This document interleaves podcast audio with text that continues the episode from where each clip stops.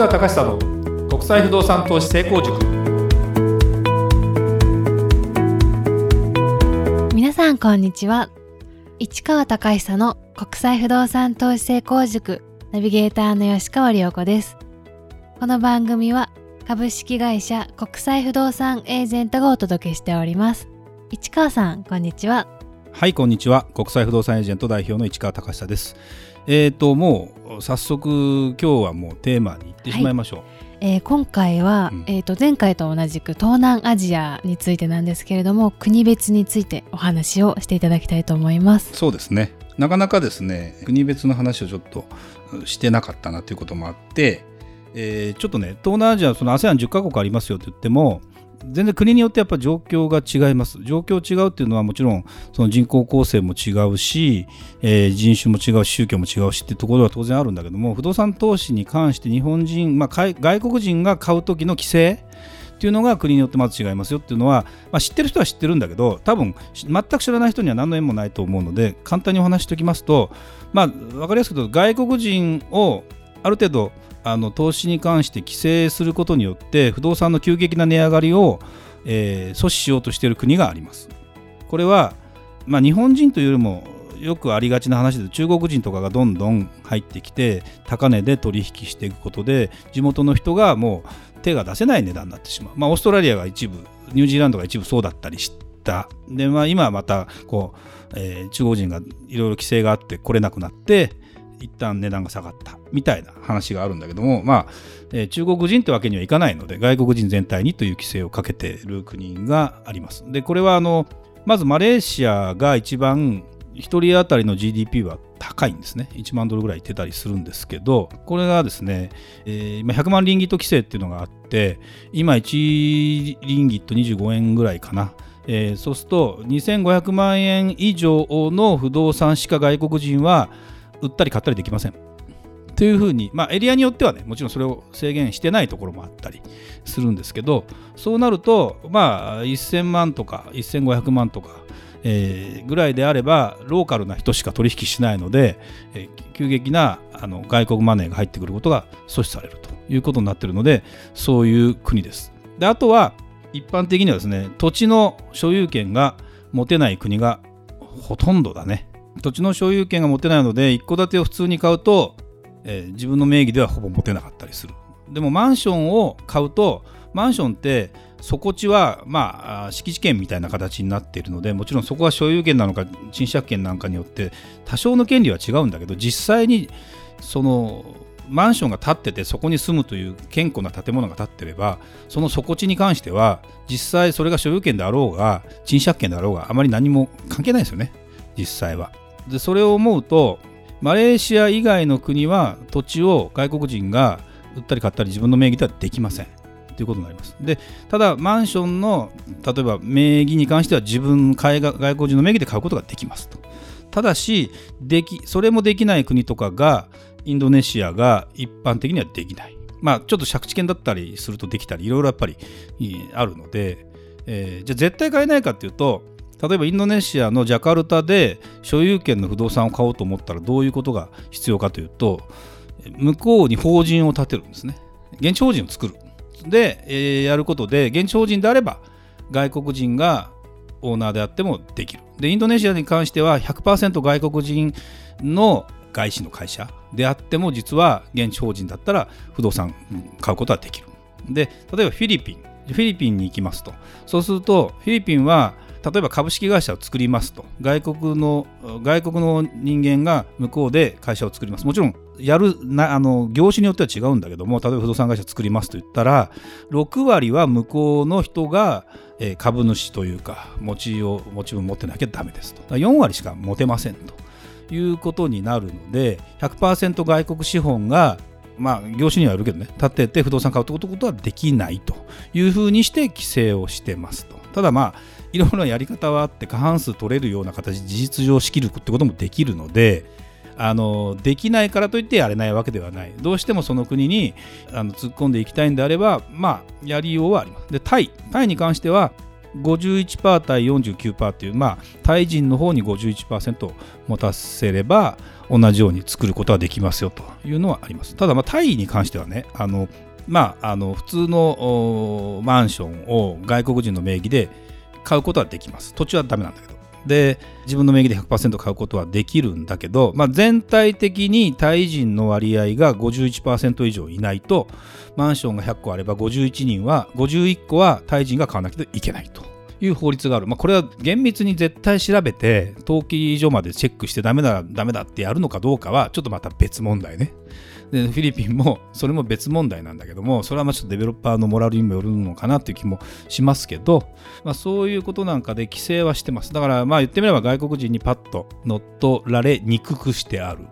ということもある。なんで、まあ、逆な見方をすると外国人の投資家から見れば規制があるので、えー、思惑以上にならないケースもある。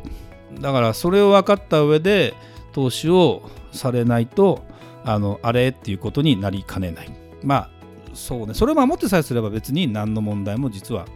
ほぼなかったりするんです。あのただ、えー、国によって本当に法律もちょっと違うし例えばですね、えー、ASEAN だかカンボジアって国がありますと。カンボジアは土地の権利にですねハードタイトルソフトタイトルっていう2種類の権利がありますと。これあのいわゆる日本でいう権利書みたいなものの中でお墨付きですよねこれがあのあの簡単に言うとハードタイトルは国が発行する。ソフトタイトルは市が発行するみたいな。名前が違ったりしたらどっちが優先するのみたいな話、まあ、ハードタイトルの方が優先するんですけどっていうようなことを考えると本当にあこれ私の土地だと言ってても本当にそうなのかみたいな話もありえますんでそこら辺の法体系っていうのがまだ微妙に難しかったりすることもあるのでやっぱり地元に精通してたりする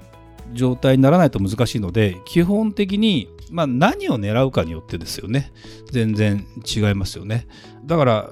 何回も私いつも言ってるんですけど不動産投資特に海外不動産の投資に関して目的と何がしたいか。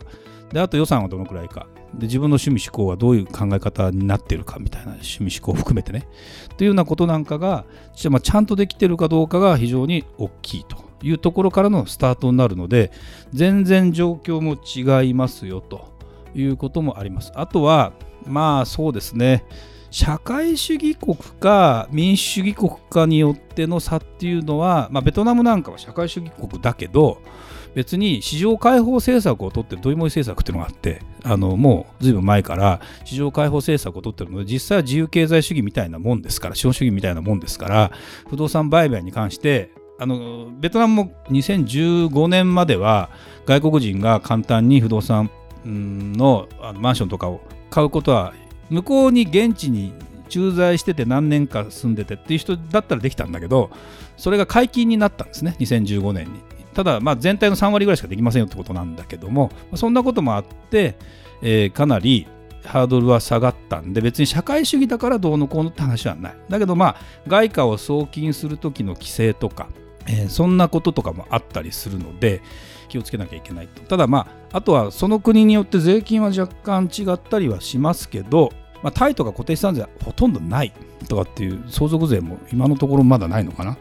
ただまあ日本人が日本人であって日本に住んでる限りは、え、相続税は外国に不動産持ってようがかかりますから完全に向こうに移住してしまうって話になるとまた話は別なんだけどもそこら辺もひっくるめて考えなきゃいけない。で不動産投資ってでも何のためにねするかっていうと、まあ、よく言う不労所得。自分がそこに対して稼がなくてもあのなんかしなくても貸すということだけでお金が、まあ、家賃が入ってくる。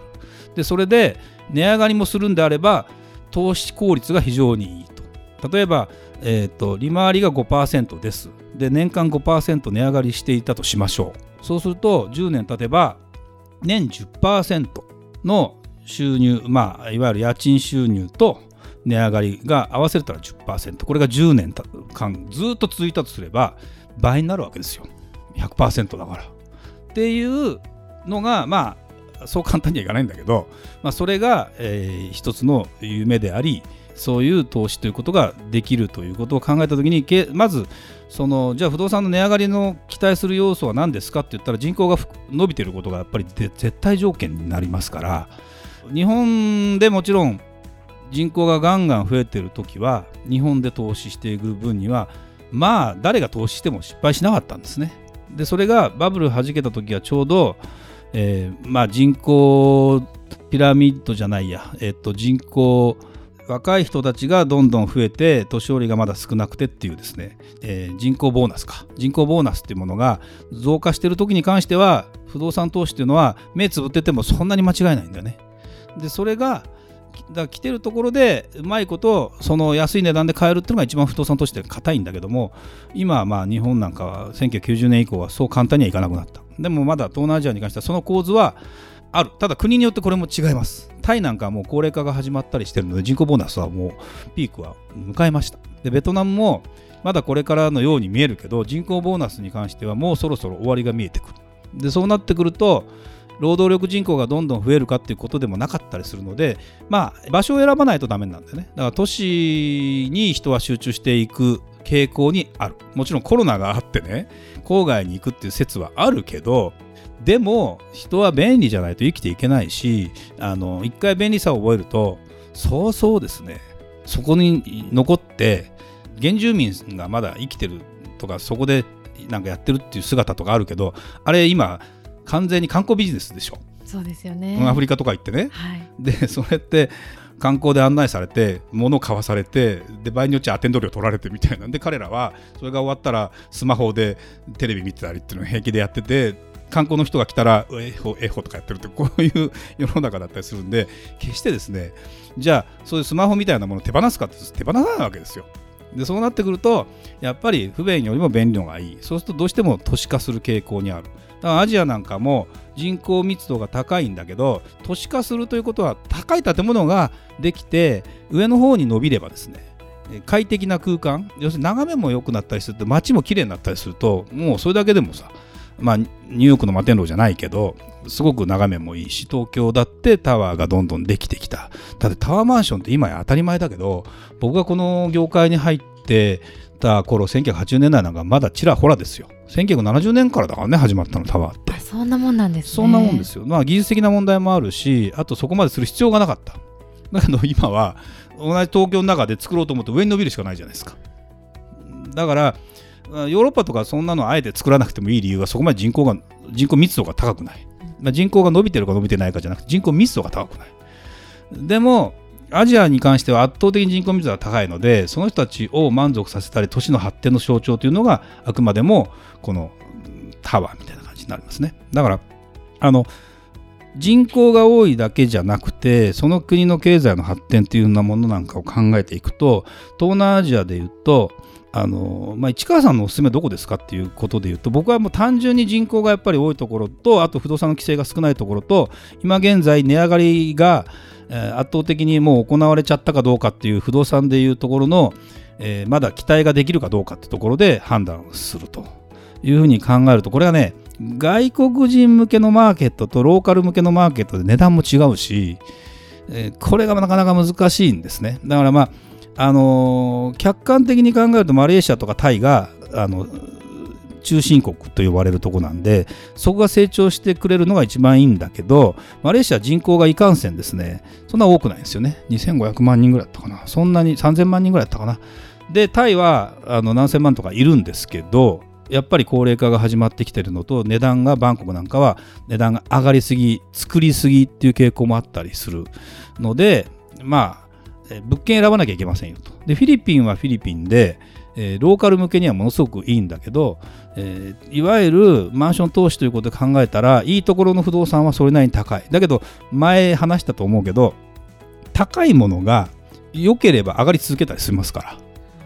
本当に。ナンバーワンのものがね仮にあったとしていいすごい立地の場所があってこれがそのまんま行くんだったら十分もっと上がる要素っていうのはあります。あります。あの多少古くてもあのまあ、ちょっと広川電ヒルズが正しい説明かどうか分かんないけどあれはまあちょっと定期着地だったりするので あの何とも言えないけどあれもうものすごく古いわけなんだけど資産価値的に言うと下がらないとなると不動産の価格も下がりにくい。そうそうすると日本だって築年数が古くなると下がってくるという傾向にあってもこの建物だけはこのマンションだけはそんなに値段が下がらない。っていう状況っていうのは十分作り出せるのでそれは町が圧倒的にその町というかそのマンション全体の価値ということになるのでそこまで全部見越してやればいいのでまあそれまでやるとなると本当プロ的な感覚が必要になると思うんだけどね。まあそんなようなこともあってですね各国的なところでいくと人口がでも伸びてるところのがやりやすい。だからベトナムが非常に今はまあブームですまだ。で売れてます。だけど場所を選ばないと難しくなってきててホーチミンもどんどん、えー、郊外化してるというかあの中心地がすごくいいんだけど中心地の値段が一気に上がろうとしてるのででもね買えるんだったら中心地の物件に近いところ買っといた方がいいと思うね僕は。